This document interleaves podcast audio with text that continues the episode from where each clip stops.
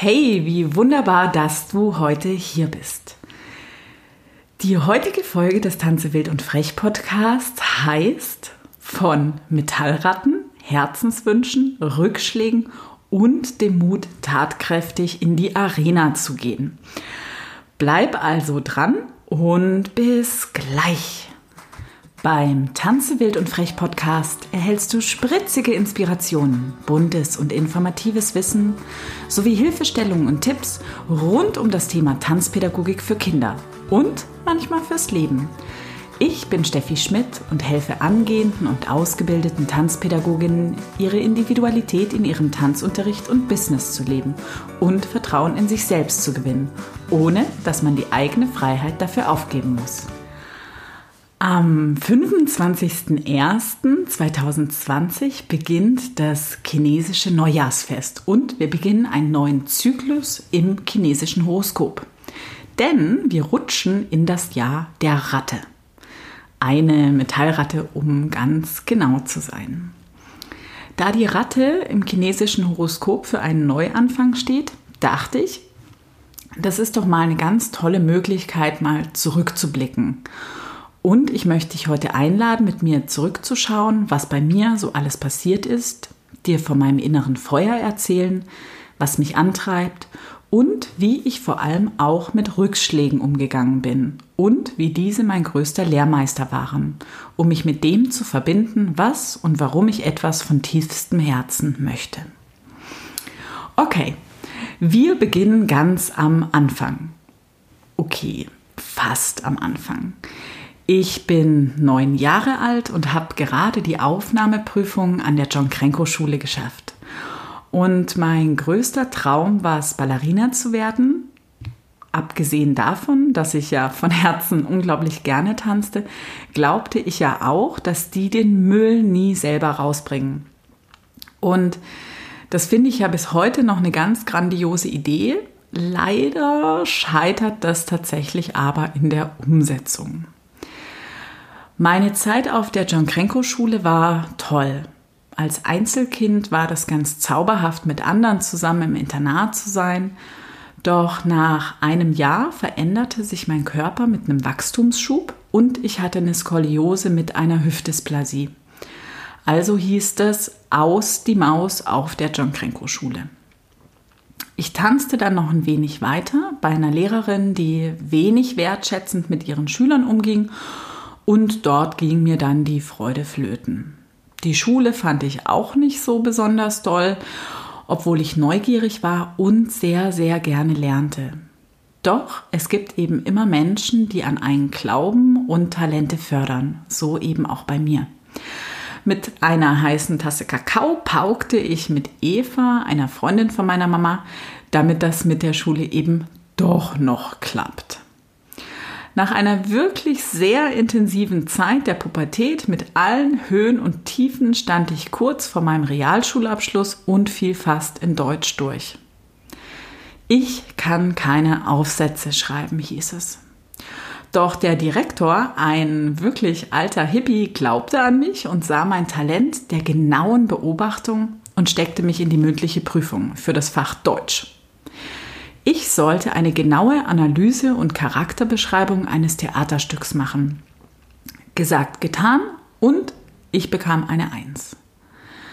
Mein Notendurchschnitt reichte leider nicht, um meinen Traum vom Abitur mit Kunst-LK zu machen. Also ging ich in eine sozialtherapeutische Gemeinschaft und machte dort zuerst ein Praktikum und anschließend eine Ausbildung als Heilerziehungspflegerin.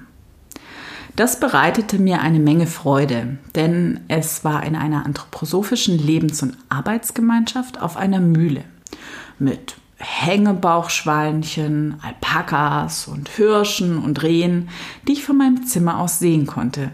Es war eine wirklich fabelhafte Zeit.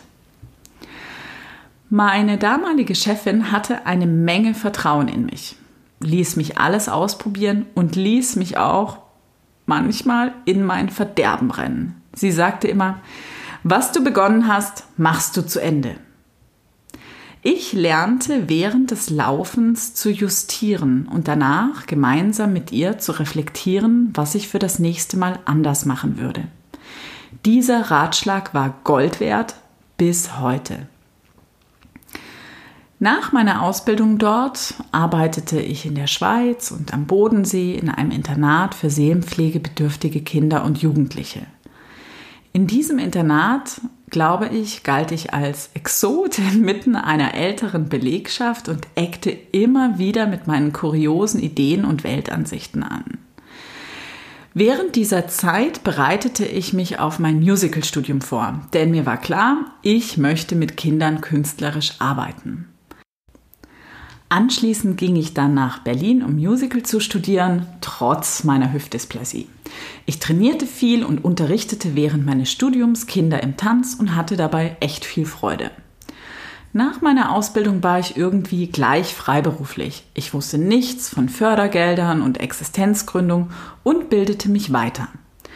Bei Fortbildungen stellte ich vermehrt fest, dass ich da wenig mitnehmen konnte, da die Fortbildungen wenig praxisorientiert und am Zeitgeist der Kinder waren.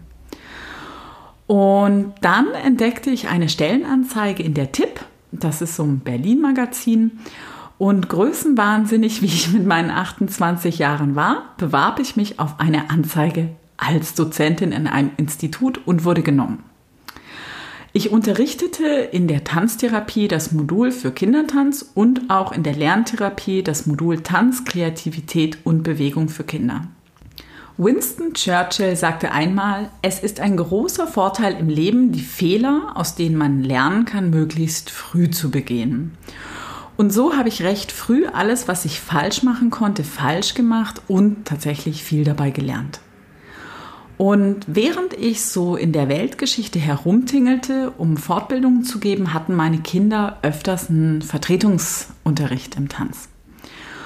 Sobald ich wiederkam, fragte ich die Kinder immer, wie denn der gewesen war. Und nach einem Vertretungsunterricht blickten mich erschrockene Kinderaugen an und sagten, Bitte Steffi, diese Frau darf nicht wiederkommen. Und dies machte mich tatsächlich sehr betroffen und ich erkundigte mich, warum es denn so furchtbar war. Und es stellte sich heraus, dass die Kinder mit einer Strenge angepackt worden sind, wie voraussichtlich das chinesische Olympiateam und sich emotional wenig gesehen und gefühlt haben. Hei, hei, hei, hei, dachte ich mir, naja, so beschloss ich 2014 eine Homepage und einen Flyer für meine eigene Tanzpädagogik für Kinder- und Kindertanzausbildung zu entwickeln, in der ich mehr meine Werte und meine Inhalte vermitteln wollte.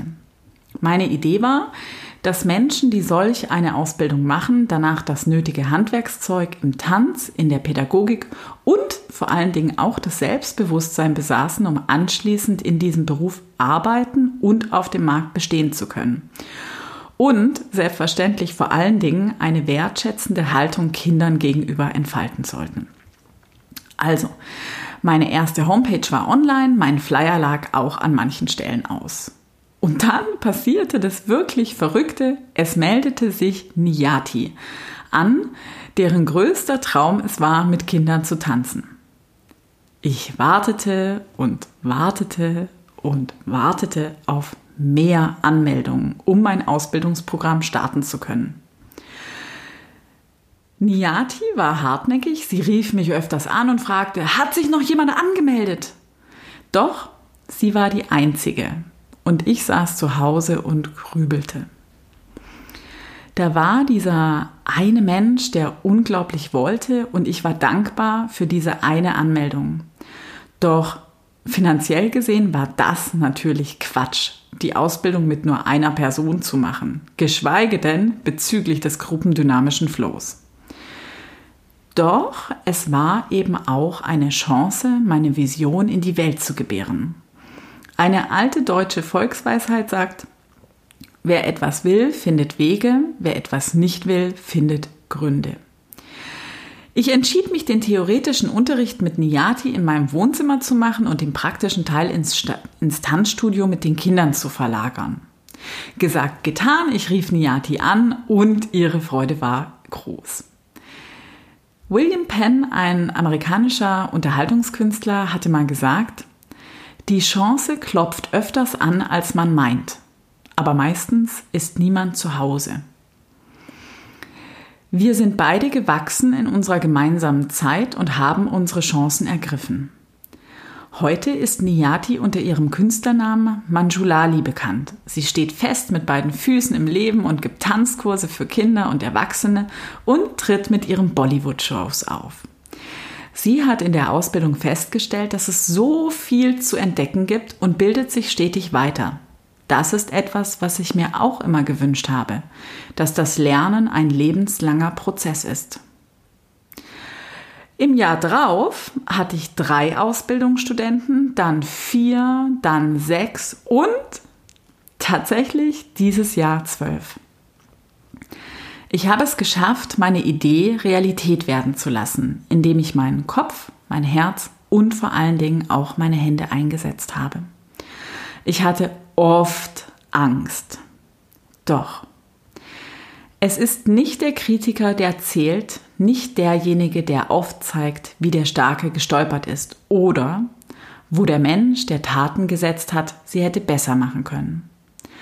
Die Anerkennung gehört dem, der wirklich in der Arena ist, dessen Gesicht verschmiert ist von Staub, Schweiß und Blut, der sich tapfer bemüht, der irrt und wieder und wieder scheitert, der die große Begeisterung kennt, die große Hingabe und sich an einer würdigen Sache verausgabt, der im besten Fall am Ende den Triumph einer großen Leistung erfährt und der im schlechtesten Fall des Scheiterns zumindest dabei scheitert, dass er Großes gewagt hat. Dies stammt aus der Feder von Theodore Roosevelt, aus einer Rede, die er am 23.04.1910 in der Sorbonne in Paris gehalten hat. Die Rede heißt etwas Großes wagen. Und er beschreibt, finde ich, ganz grandios, wie das Fallen, das Verausgaben einfach dazugehört. Wie wichtig es ist, dass wir tatkräftig in die Arena gehen und Angst in einer Arena einfach dazugehört.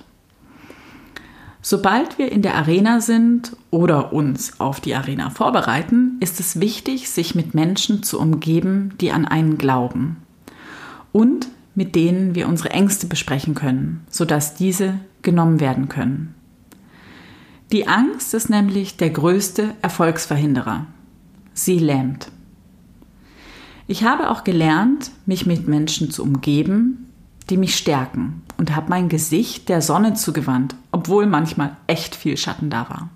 Ich habe meinen Mut zusammengerafft und bin manchmal auf einem gefühlten Hochseil in schwindelerregender Höhe über der Arena balanciert und manchmal gefallen. Ich bin aufgestanden, habe geschaut, was ich besser machen kann. Ich habe aus Fehlern gelernt und beim Tun justiert. Und trotz schlechter Deutschnoten habe ich angefangen zu bloggen. Ich möchte dich heute wirklich bestärken, in die Arena zu gehen, um etwas Großes zu wagen, wofür dein Herz schlägt. Umgeb dich mit Menschen, die dich stärken und die einen Zauber in dir sehen. Das neue Jahr der Metallratte soll dir neue Möglichkeiten, Kreativität und Erfolg schenken, indem du deinen Kopf, Herz und vor allem deine Hände einsetzt, sodass sich alle deine Herzenswünsche und Ideen erfüllen. Um wachsen zu können, brauchen wir Menschen um uns, die sich gegenseitig stärken, begeistern und neue Blickwinkel verschaffen. Aus diesem Grund gibt es jetzt die Tanze wild und frech, denn du bist wunderbar Community-Gruppe auf Facebook.